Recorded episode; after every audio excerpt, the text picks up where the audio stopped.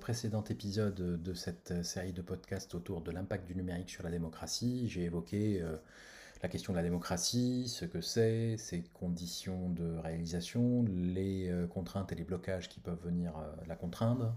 je rappelle donc que pour moi, de mon point de vue, la démocratie, c'est la transformation de la volonté populaire en politique publique au travers euh, d'un vote, évidemment, sur la base d'un projet explicite que euh, l'élu qui est retenu ou les élus qui sont retenus par la volonté populaire eh bien, euh, vont mettre en œuvre de manière aussi précise que possible. Voilà pour la question démocratique. Maintenant, commençons à parler un peu du numérique. Alors, le numérique, c'est un mot qui s'est répandu euh, ces dernières années. Avant, on parlait d'informatique, on parle aussi de temps à autre de digital pour faire joli. Euh, en français, digital, ça fait référence aux doigts, ça ne fait pas référence aux digits, comme en anglais, qui sont les chiffres, et donc qui euh, nous rapprochent de la terminologie numérique, que moi je trouve beaucoup plus juste.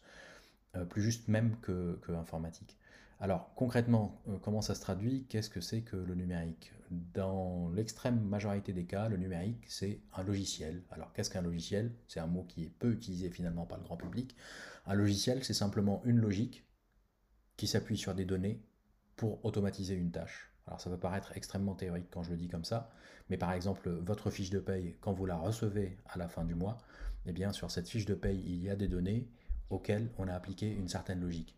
Les données, c'est le nombre d'heures que vous avez travaillé, c'est euh, votre salaire horaire, euh, et la logique, c'est le fait de pouvoir multiplier ce taux horaire par le nombre d'heures travaillées et d'y appliquer en plus un certain nombre d'autres calculs, notamment tout ce qui tourne autour des cotisations patronales, des cotisations salariales.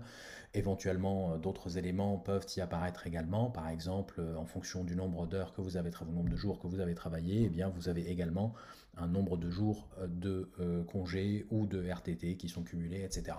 Vous voyez qu'en fait là, le logiciel et la logique qui est appliquée, c'est ce que je viens de décrire là en français, et eh bien en fait, c'est quelque chose qui informatiquement va pouvoir aller s'appuyer sur quelques données d'entrée. Il va appliquer une logique et cette logique nous donnera des données en sortie, typiquement par exemple votre salaire net après imposition. Et donc c'est ce qu'on, c'est cette automatisation là que permet le logiciel. Le logiciel, ça permet simplement d'automatiser des choses. La rapidité de calcul permet aussi d'automatiser de plus en plus. Et donc, des, tâches répétitives peuvent être automatisées au travers du logiciel.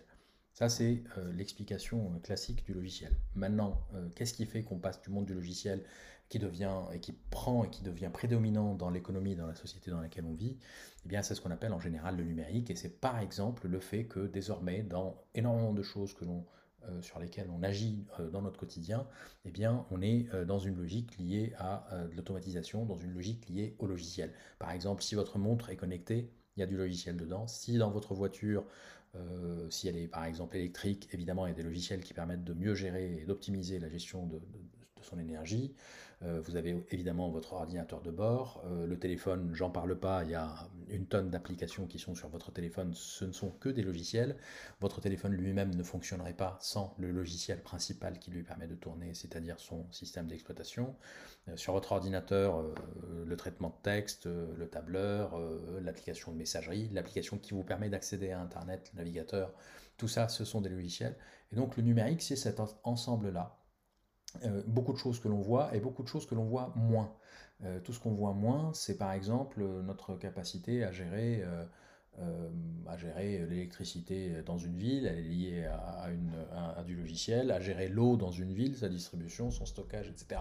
C'est aussi lié à du logiciel. Vous prenez même les agriculteurs aujourd'hui, leur euh, tracteurs eux-mêmes sont euh, équipés de logiciels, d'ordinateurs de bord et de logiciels, qui leur permettent euh, parfois même de tester l'état du sol et puis de décider s'ils doivent ou pas effectuer un certain nombre de tâches grâce à ce logiciel. Maintenant qu'on a défini ce que qu'est un logiciel et toute cette mécanique d'automatisation, on peut parler d'une caractéristique plus moderne et plus immédiate de ce qu'on appelle le numérique en général, c'est-à-dire euh, les médias sociaux. Alors j'aime bien utiliser le terme médias sociaux à la place de réseaux sociaux parce que ça me paraît beaucoup plus précis. Euh, en effet, réseaux sociaux, ça veut dire que des gens sont en réseau les uns avec les autres, sont en contact les uns avec les autres. Médias sociaux permet de savoir, au-delà de cette mise en relation des personnes, euh, le contenu qui est diffusé. C'est ça finalement un média, c'est un vecteur qui va, qui va porter un contenu et le, délivrer à, des personnes. Alors, les médias sociaux, par rapport aux médias classiques, la différence, c'est principalement la notion de barrière à l'entrée. C'est-à-dire que avant, quand on parlait uniquement des médias classiques, pour passer dans un média et délivrer un message, il y avait une barrière à l'entrée qui était constituée de bah, le fait de connaître les journalistes ou les producteurs ou je ne sais qui, des décideurs dans les euh, chaînes, alors que ce soit des chaînes généralistes, TF1, Canal+, etc., ou que ce soit des chaînes d'information continue, euh, du type euh, BFM TV, France Info ou, ou, CNews, enfin iTélé à l'époque. Il y avait cette barrière à l'entrée qui faisait que n'importe qui ne pouvait pas aller s'exprimer sur une chaîne et toucher une audience large, très large dans le cas de TF1, moyennement large dans le cas des, autres, notamment, notamment BFM et compagnie. Euh, cette barrière à l'entrée avec les médias sociaux, elle saute, puisqu'en réalité, les médias sociaux, c'est pour ça qu'on les appelle sociaux, c'est qu'en fait, euh, chacun peut diffuser un message.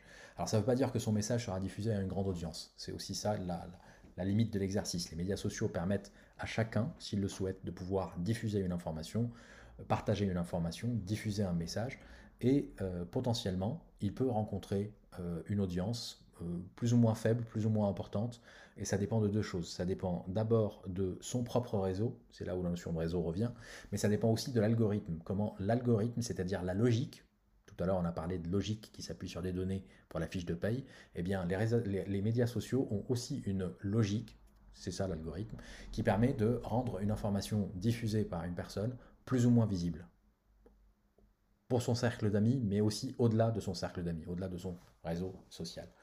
Voilà euh, la principale différence entre les euh, médias sociaux et les médias classiques, euh, ce qui signifie qu'en réalité, cette barrière à l'entrée étant levée, on a une dimension individualisation qui vient dans les médias sociaux et qui est présente dans les médias sociaux qu'on ne trouve pas dans les médias classiques. Pour donner, on, on, rentrera un peu plus dans le détail sur la notion d'individualisation dans un prochain épisode parce qu'elle est vraiment cruciale et au cœur euh, de la question des, médias sociaux.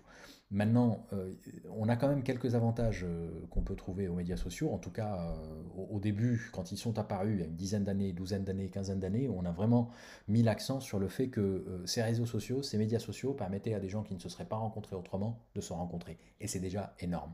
Ça, c'est un premier point. Un deuxième point, c'est le fait que ça permettait à des médias alternatifs de pouvoir émerger, de pouvoir diffuser de l'information, de pouvoir investiguer, de pouvoir enquêter, de pouvoir recouper les informations et donc diffuser une information que les médias classiques euh, ne, seront pas intéressés par sa diffusion euh, parce que le sujet est un sujet de niche ou de niche pardon ou parce que pour des raisons euh, éditoriales, de ligne éditoriale, ça ne colle pas dans leur logique dans la logique des médias classiques. Les médias alternatifs qui sont apparus grâce aux réseaux sociaux, grâce au numérique en général, et qui diffusent leurs informations grâce à Twitter, Facebook euh, et compagnie, donc grâce aux médias sociaux, eh bien ces médias alternatifs, dans un premier temps, on pensait qu'ils allaient pouvoir apporter euh, un peu plus d'éclairage sur des thématiques peu abordées par les médias classiques. Et donc euh, ça a été le cas pendant longtemps, et c'est toujours le cas aujourd'hui, et c'est très, très positif.